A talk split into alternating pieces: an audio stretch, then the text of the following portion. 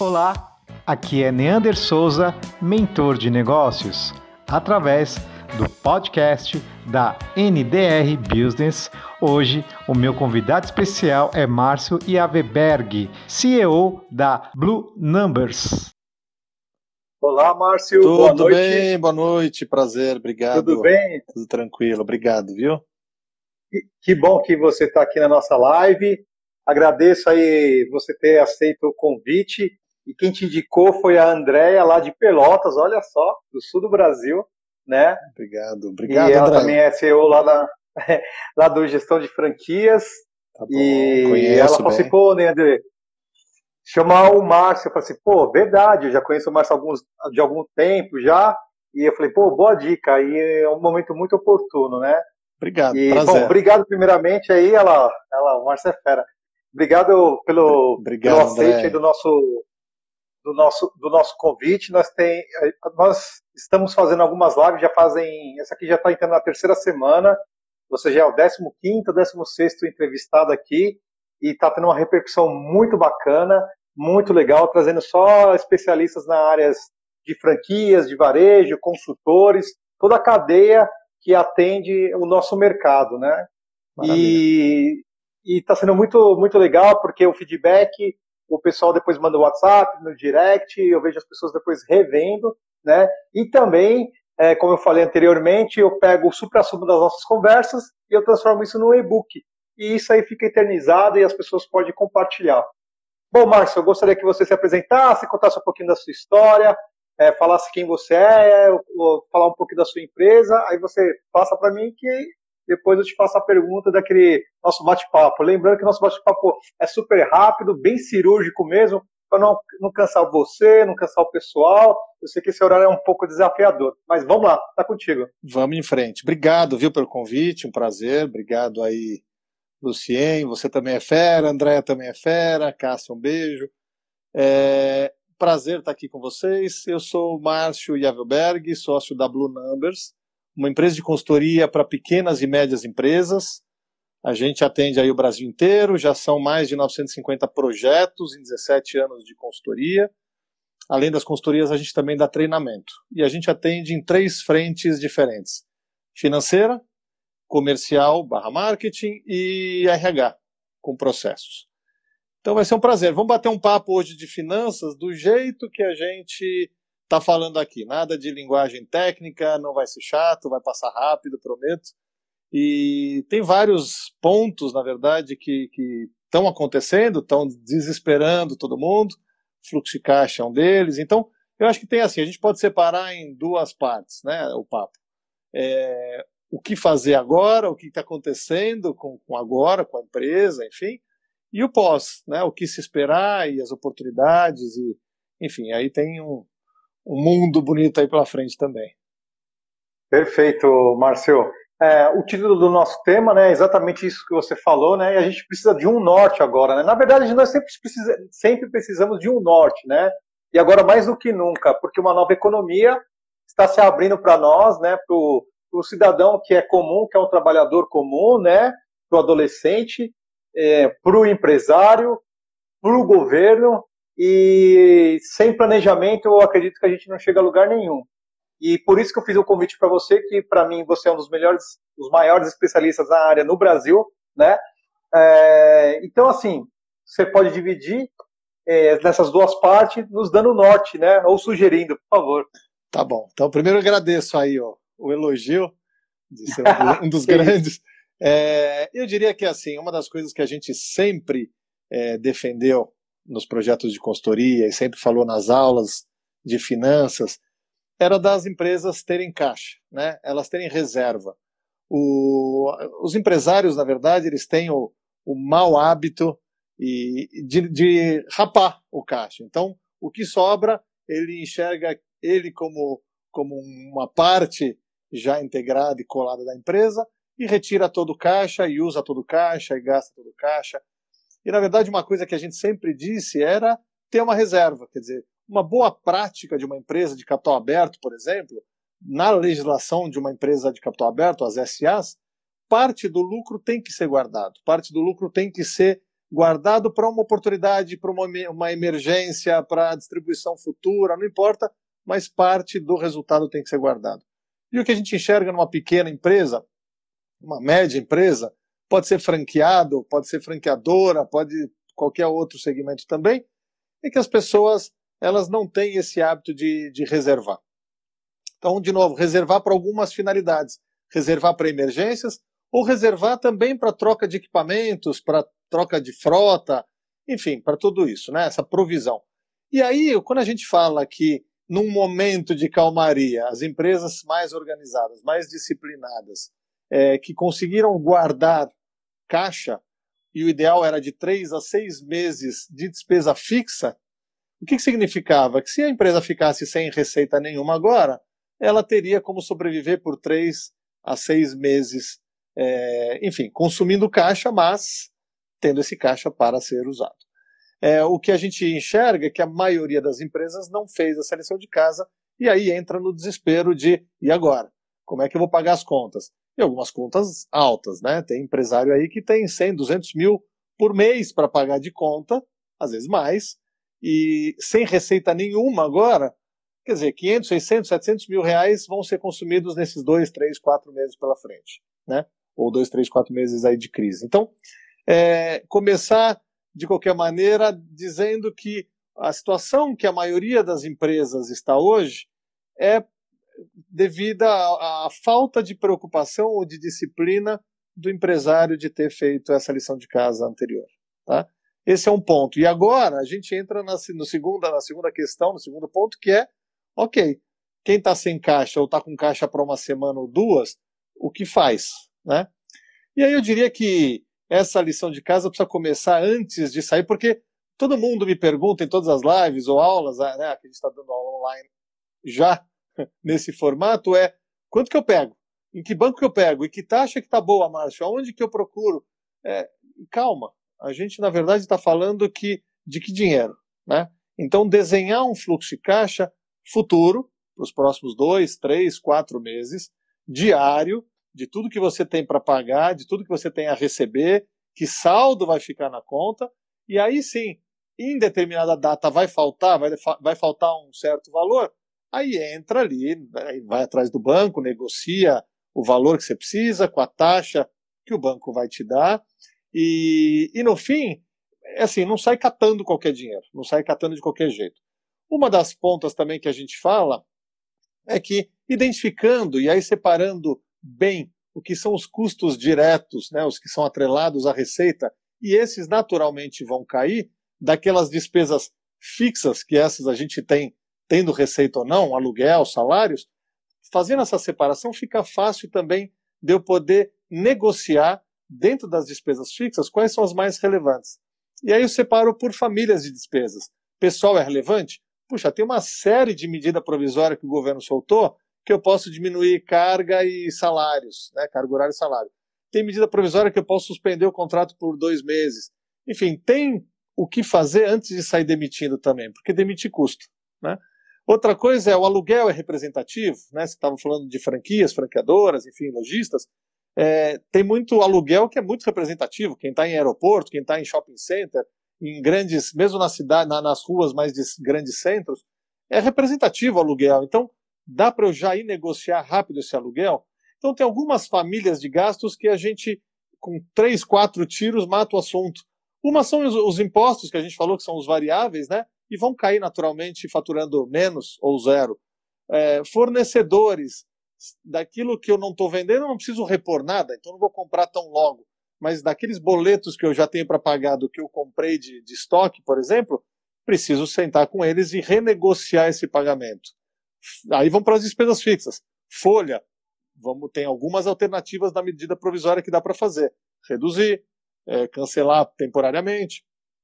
Vamos para as outras. Aluguel, dá para mexer e assim por diante. Então, é assim, é, agora mais do que nunca é conhecer no detalhe a sua empresa, né, para que você consiga fazer essa manobra, que você consiga sentar e negociar. E às vezes com cinco, seis tiros, como a gente falou, você está negociando 80% da tua despesa, né? É, é Pareto, né? Você tem 20% das contas que representam 80% dos gastos.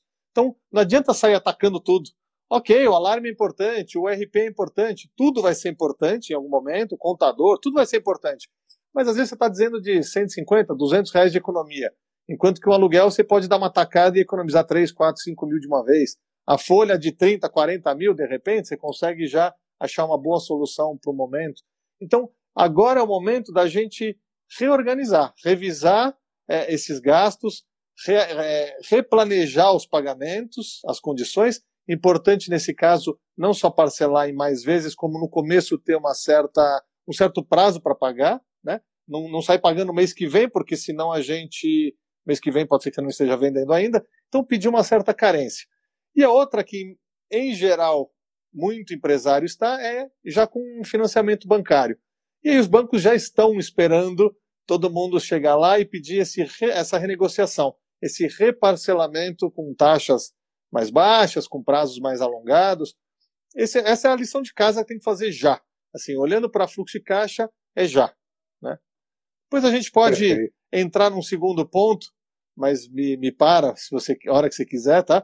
Mas a gente pode não, entrar não, no segundo tá, ponto. Tá ótimo. Tá bom, a gente pode entrar no pode segundo. Ir, pode engatar aí, pode é, ir. Assim, essa é a primeira lição de casa, tá? É, então é desenhar esse fluxo de caixa futuro e sair renegociando o que precisar. Não é o que der, é o que precisar para poder parar de pé. O quanto mais eficiente, eficaz eu for neste momento, mais longevidade eu estou dando para minha empresa. Por mais tempo eu vou conseguir parar de pé. Então, esse, esse é o ponto fundamental agora, sem, sem, sem grandes rodeios. O segundo ponto é a gente, é, nesse momento, aproveitar também a, a quarentena, enfim, está em casa, não está em casa, mas independente de onde esteja, é, é a tranquilidade, é talvez não estar na operação, não estar naquele dia a dia louco né, de, de voltar para a empresa e, e, e, poder dar uma olhada no resto da empresa. Quer dizer, no que eu estou fazendo, o que produto ou serviço que eu estou vendendo, faz sentido isso? Faz sentido eu continuar vendendo isso depois? A que preço? A que custo? Isso me traz margem ou não? Quanto de margem me traz cada produto ou serviço? Quer dizer, isso é fundamental, porque a gente pode ter vindo já de, de anos de operação sem ter parado para fazer esses cálculos. E está trabalhando demais, e está vendendo demais, uhum. e, e não necessariamente gerando resultado. E talvez um ponto das empresas também não terem caixa agora, eu tinha falado só da talvez indisciplina do empresário, mas talvez é a falta de resultado mesmo, é a falta de margem que eu esperava para o negócio. Porque as margens, com o tempo, foram se achatando, foram reduzindo. Então, é o momento de eu revisar. Vale a pena vender isso? O meu mix de produtos está certo? Eu preciso forçar a venda em alguma coisa que me traz mais retorno, mais margem, esse é o momento de fazer isso. E, e também para futuro, né? planejamento orçamentário. Ok, aconteceu isso. E agora? Né? Daqui para frente. O, como é que a minha empresa precisa ser estruturada? Eu chamaria até de orçamento base zero. Assim, esquece o histórico, porque a gente não tem mais nada de histórico agora. Né? Eu não posso é. pegar o ano passado, por exemplo, e dizer o seguinte: olha, o ano passado, esquece, a gente não sabe mais o que vai ser é, neste novo ano.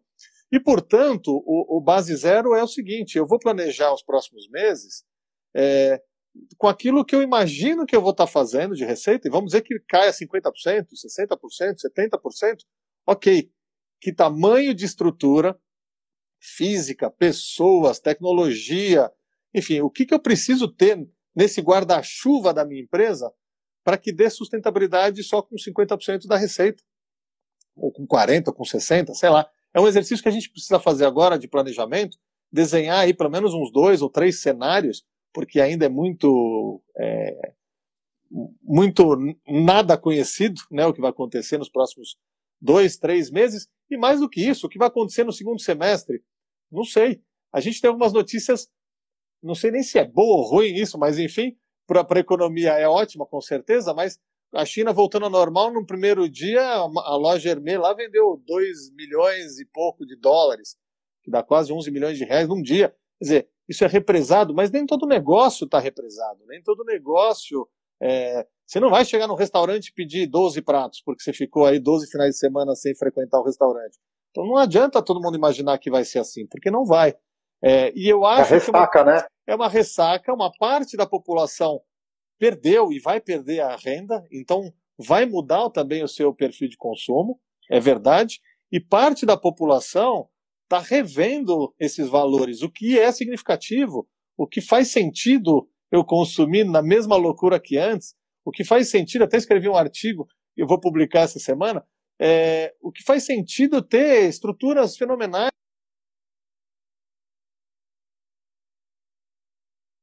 Deu uma travadinha aqui, vamos ver se. Estou te ouvindo bem. Estou te ouvindo bem. Opa, perfeito. Não, pode continuar. Deu uma travada, agora. Eu traba... Vamos lá. Pra vocês terem uma ideia, eu trabalhei em banco no, no passado, no ABN, e quando a ABN foi vendido, é, o, o, o, real para o ABN, né, para os holandeses, eles vieram para o Brasil e aí um, veio um fotógrafo da Holanda tirar foto das agências que a gente tem no Brasil e falou assim, Márcio, mas o que, que é isso? Essas agências de mil metros quadrados, de mármore, assim, não existe isso, por que vocês não usam mais tecnologia? Por que tem que ter esse espaço físico? Era uma coisa de 20 anos atrás, que já estava sendo questionada. Né?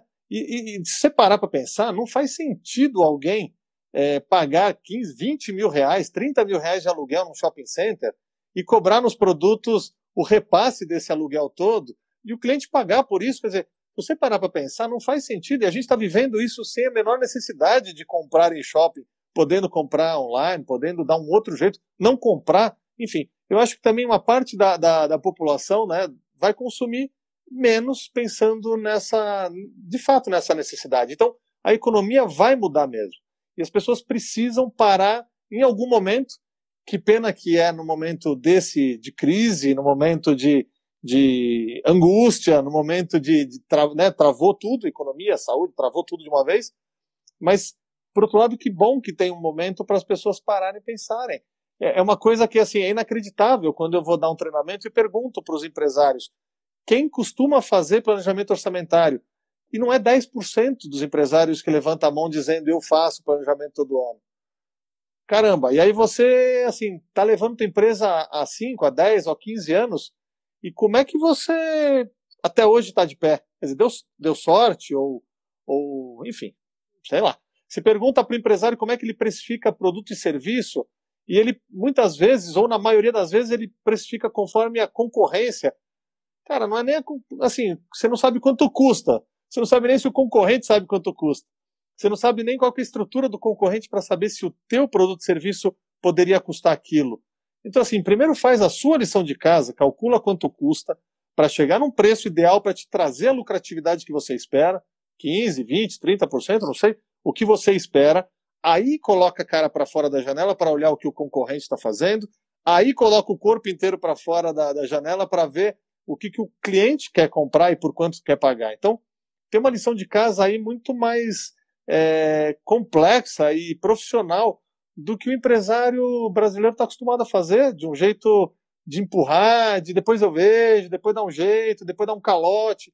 A gente tem muitos maus exemplos né, aqui de Brasil de economia. Então, é, eu acho que tem muita, muita lição boa para a gente fazer daqui para frente. Perfeito.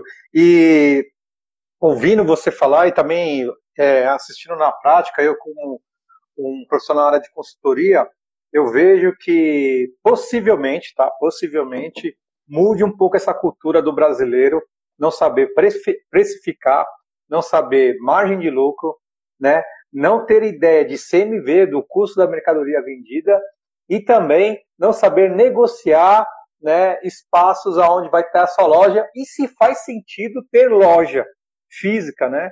Então assim, eu acho que são é, alguns números importantes, análises importantes, mais assertivas e, como eu sempre falo, mais cirúrgica para se ter um negócio.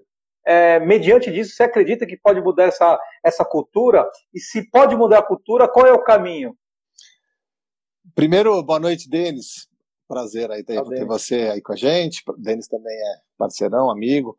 É, eu acho que a cultura, de um modo geral, vai mudar, né? E a gente falando aí de franquia, que você estava tava comentando, o Denis também é do, do ramo. Cara, existe, e eu diria é, com, com a boca cheia, a maioria das franqueadoras é, não tão bem estruturadas, não tão bem formatadas, e, e é nesse momento, quer dizer, num momento de euforia, você já vê que tem uma parte dos, das, dos franqueados que já sofrem, né? E, e se a gente sai de franquia, também é isso, o comércio parte já sofre. Quando você entra numa crise, aí você vê que o sofrimento é geral. Quer dizer, é, é, o, o amadorismo é grande, a falta de treinamento e preparo sempre aconteceu. É, então, não é só porque é franquia que você que você está carregando um know-how, que você está carregando uma marca, que o profissionalismo é maior do que um lojista de rua. Muitas vezes não é. E muita franqueadora não é profissional também. Então, assim, é, e é nessas, nesses momentos mais delicados, mais frágeis, é que você percebe é, o quanto que esse que essa estrutura está abalada, assim, o quanto quantas marcas vão desaparecer nesse momento, vão desaparecer. É, tem aí uma quantidade incrível já de, de empresas fechadas, incrível de gente na rua, muito. Então, estão falando já em alguma coisa em torno de 600 mil empresas, micro e pequenas empresas fechadas nesse mês, ou nesses últimos dois meses. 600 mil é muita coisa, porque a gente está falando que, além disso, tem é, mais todos esses empresários, não só os funcionários que estão indo para a rua, mas como todos os empresários que estão ficando sem renda também. Então, de uma hora para outra, assim. Então, a quantidade de desemprego que vem aí à, à torta e à direita nesse mês, no próximo, quando vencerem os dois meses do, do, da calamidade pública aí, da, da, suspensão dos contratos, quer dizer, vem uma onda de desemprego aí gigantesca. A gente vai entrar numa recessão muito feia, muito feia. Eu, gente, eu estive, eu estive ontem, desculpa te cortar, eu estive ontem, ontem foi, não, ontem foi, ontem, eu estive ontem numa, num shopping aqui em São Paulo, que eu fui fazer uma visita de um cliente, né? E eu fiquei assustado. Eu nunca tinha entrado durante a semana num shopping center à tarde, todo fechado. E a sensação de, de estar lá dentro, só você e os seguranças, é uma coisa muito estranha, entendeu? Nunca, nunca vivi, vivenciei isso e já meus 15, 16 anos no varejo, né? E a reflexão que eu fiz lá dentro, andando ali na, nos corredores, até chegar na, na loja lá, que a gente ia fazer lá uma análise lá, eu fiquei imaginando assim, quantas lojas vão estar fechadas, qual o tamanho da vacância nesse shopping center, que é super popular, o que vai começar pelos quiosques, as lojas que já não estavam tão bem de fluxo de caixa, aquelas lojas que não tinham produtos relevantes para aquele shopping, e quantas empresas vão estar fechando as lojas e, os, e o desemprego e as famílias que estão debaixo desse guarda-chuva. Quem tiver a oportunidade de visitar um shopping nessas condições, é um susto tremendo. Então, assim, eu acredito, eu creio, tenho certeza que mais do que nunca, profissionais como você, consultores, fornecedores, especialistas técnicos terão que ser é, acessados para que os empresários, os comerciantes, os donos de shopping, os empreendedores possam escutar de especialistas é, a, e ver a atitude que deve ser tomada para que isso diminua a perca. Não vai diminuir, não vai resolver, mas vai diminuir a perca. Isso aí. Poli, um beijo. Tá falando que os shoppings também já Poli, demitiram muito. Obrigado, Poli. Prazer ter você aqui. É, Poli também é uma amiga, parceira. É, é isso, e assim, mas eu vou te dizer uma coisa. É, esse alarme, essa luz vermelha já vem sendo acesa, já estava tá, sendo acesa e, e, o alarme suando faz tempo, faz tempo, já uns quatro, cinco anos pelo menos que eu escuto é, que os shoppings a tendência é desaparecer o modelo de shopping que a gente conhece, né? E o empresário teima em não acreditar, teima em não mudar. É, nos Estados Unidos tinha uma, uma previsão que até 2020 e tanto, ou 2030, um quarto do shopping center já ia desaparecer. Tinha uma outra previsão, uma outra previsão, não, uma outra tendência já acontecendo nos Estados Unidos de que os shoppings que trabalhavam com é, até 6% mais ou menos da área para diversão, para entretenimento, o resto é tudo comércio né, e restaurantes, mas 6% a tendência é eles passarem a ter 20%, 25% da área para entretenimento. Então, por quê? Porque aí a tendência é das pessoas comprarem cada vez mais por e-commerce, cada vez mais online, né? não irem até um shopping center, pagar estacionamento, ficarem rodando. Então, no fim, é, já tinha esse, essas notícias aparecendo, o alarme sendo dado. E o que, que a gente conseguiu ter aqui no Brasil? Nada, assim. A gente não mudou absolutamente nada no formato comercial, nada no formato é, nessa, nessa tendência. Eu conheço um shopping aqui em São Paulo, é, na região aí do, do Morumbi, e que ele, que ele é um shopping de mais entretenimento, que eu acho super legal, mas também não, sei lá, se para de pé o que tem lá dentro. E de qualquer maneira, é, é isso. E as pessoas vieram teimando, assim, com o mesmo modelo, mesmo modelo, mesmo modelo. E o que deu é que agora, quem ficou parado com o mesmo modelo, quem ficou com uma estrutura fixa muito pesada, muito inchada, muito cara, e agora para aguentar sem caixa tá um, desespero, é um drama, então muita empresa vai quebrar porque não vai conseguir nem crédito para conseguir suprir essa necessidade de falta de caixa. Então vai quebrar por falta de crédito. É, e outras e outras tantas que vão conseguir o crédito vão ter que deixar várias garantias para os bancos, porque o banco, o produto do banco é dinheiro, ele não vai entregar nenhum dinheiro para não ter isso de volta, então ele vai oferecer o dinheiro e vai precisar da garantia, e aí muito empresário vai acabar deixando a garantia e não vai conseguir pagar esse endividamento. E aí vai se arrastando, quer dizer, é, talvez alguns empresários vão ter que levar muitos, ter muitos anos para conseguir pagar esse endividamento que vão fazer nesses três, quatro, cinco meses daqui para frente. Então é, é esse é, é o cenário, cenário ruim, né? É, é o cenário ruim, né? Eu, eu imaginei isso porque assim tem muitos comerciantes, né? O varejista aí ele está vendendo no mês para pagar as contas do mês, né? Porque ele já está negativado, ele já não tem crédito, é, o que ele tinha, colocou em crédito, não pode ser mais acessado e, enfim, infelizmente, vão fechar. Nós sabemos disso, né? Mas mediante tudo isso que você falou, de todo esse, esse, esse compartilhamento desse conhecimento tão amplo, tão significativo para todos nós, né? Nos mostrou realmente que o planejamento é super importante não se enganar, né? Porque muitas vezes o comerciante, o empresário, ele se engana com os números, né? E ele quer acreditar em algo que não é. E na lógica, é, o resultado vai ser sempre lógico, né? E mas mediante disso, Márcio, é, com a sua experiência, qual uma, uma mensagem uma mensagem positiva e qual o caminho que se deve trilhar assim daqui para frente? É, assim, uma mensagem positiva e que eu carrego comigo também. Assim, tudo vai passar, né? Tudo vai passar. A gente está num caminho saindo de uma situação que a gente conhecia, que era confortável, que era segura, é, boa ou não, mas era o que a gente conhecia, para uma nova situação que a gente não conhece, né? A gente não sabe se tem essa mesma segurança, a gente não sabe se tem o mesmo cenário, é, mas algumas coisas a gente está passando, a gente está saindo de uma de uma ponte, né, de uma de uma montanha indo para outra e tem uma ponte. A gente está atravessando essa ponte. A gente já está atravessando. A gente já está no meio do caminho. Sentar e chorar, esquece. Você não vai chegar em lugar nenhum. Né? Daqui a pouco chove e você cai da ponte. Então, continua andando e você vai chegar. Tenho certeza. Algumas coisas muito boas que a gente precisa é, acreditar, entender e ficar com o radar ligado. Em toda crise tem muitas oportunidades. Em toda crise.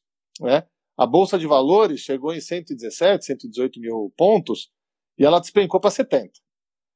Motivos ou não, despencou para 70. E aí já voltou, hoje estava em 77, 78, já bateu 80, enfim.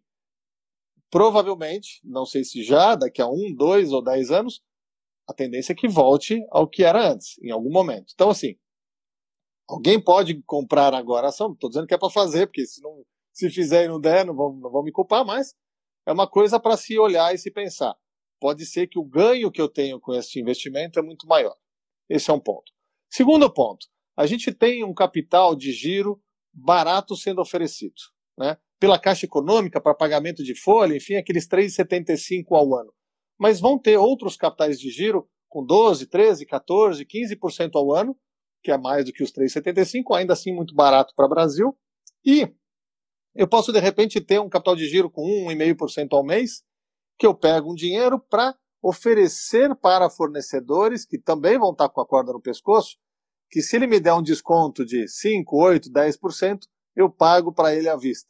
Então, de repente, nesse momento, é você conseguir ter oportunidades com taxas de juros.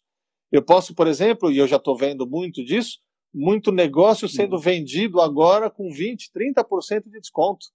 É, e ok, a gente agora não pode aproveitar as mulheres um cabeleireiro, uma depilação, uma roupa, ou, né, um computador. Agora eu não consigo aproveitar. Mas, é, imaginando que daqui a dois, três meses as pessoas vão estar na rua usando e usufruindo disso que comprou, desde que compre de uma marca, teoricamente, que não, não, não imagina-se que vai quebrar, mas você comprar alguma coisa hoje com 20%, 30% de desconto, do que daqui a um ou dois meses comprar o preço cheio, é uma baita oportunidade. Então tem coisas que a gente sim precisa aproveitar, precisa ficar de olho, porque é agora. Outra coisa excelente é que é o momento para começar a pegar gente muito boa de mercado. Tem empresa que está dispensando, e não só gente ruim, tem gente que está dispensando gente muito boa, muito qualificada. Então, por que não aproveitar esse momento e buscar essas boas pessoas para compor o time, para já treinar, para dar arrancada daqui a um, dois meses? Então, é, essas coisas é que são muito boas.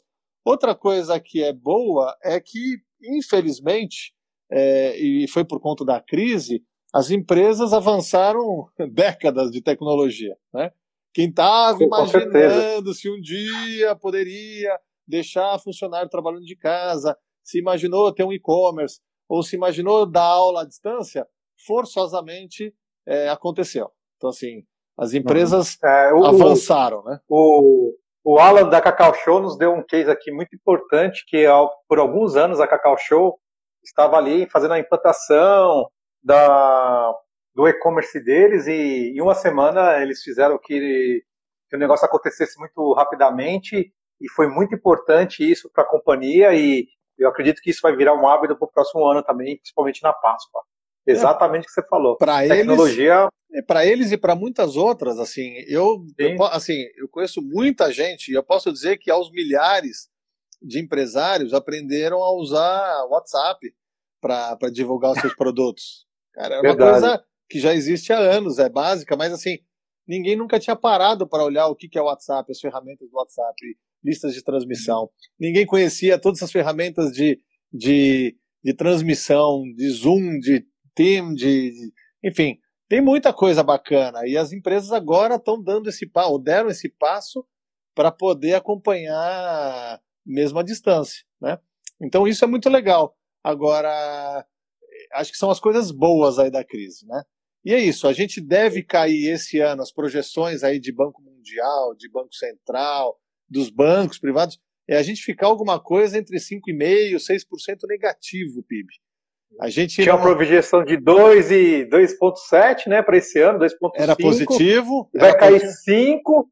Isso. Nós vamos cair 7. Vai cair 7,5 né? do que Os era dois que a gente deu, né, do que é, era a previsão. Pra vocês né? terem uma ideia, nos dois anos últimos de Dilma, né, na transição do impeachment, é, fechou em alguma coisa próximo de 3,5, 3,6 cada ano, né? O que, que é uhum. é esse PIB? É o crescimento do país, quer dizer, encolheu. E o que, que é isso? É uma média. Então a gente está falando que os bancos ganham, os supermercados estão ganhando, é, as farmácias estão ganhando, então todos esses negócios estão crescendo. Mas vários outros segmentos caindo. E na média vai desabar esses 5,5%. Então, vão ter negócios que vão ter desabado 10, 12, 15, 20% uhum. tranquilamente. E tem negócio que não consegue sobreviver caindo tanto essa receita. Então, é por isso que é a lição de casa obrigatória agora e urgente de poder olhar esses números com, com detalhe para poder garantir sobrevivência. Perfeito. Márcio, é, fala um pouquinho da Blue Numbers, né? A gente vai finalizar aqui, é, que eu vou chamar daqui a pouco o Leonardo, que já está. Fala um pouquinho da sua empresa, pode fazer seu merchan aqui, porque tá muitas, muitos seguidores, né? E, e, a gente vai também deixar essa aqui 24 horas, depois vai estar no podcast também. Fala um pouquinho da Blue Numbers, o que, que ela vem fazendo, o que, que ela pode entregar e o que, que ela pode ajudar aí os, os empresários e até mesmo as pessoas, né, pessoa física, enfim. Maravilha. Então, como eu comentei no começo, e foi um prazer estar com vocês. A Blue Numbers, nesse momento, está empenhada em atender os pequenos e médios empresários e ajudar. A gente está doando é, mil horas de consultoria nessa, nesse momento de crise. É, então, cada empresário vai ter direito aí a uma hora de conversa com um dos especialistas da Blue Numbers. A gente tem uma equipe de especialistas em finanças, na área comercial e recursos humanos. É, a gente também trabalha com projetos de, de valuation, de redesenho de processos, de plano de negócios. Enfim, é, convido todo mundo a acessar as redes sociais, o Instagram, que a gente está aqui, da Blue Numbers, é bluenumbers.oficial, Blue Numbers de números azuis, ou pelo Márcio Yavelberg, meu nome e sobrenome. A gente lá posta sempre novidades, vídeos e notícias, então são todos muito bem-vindos.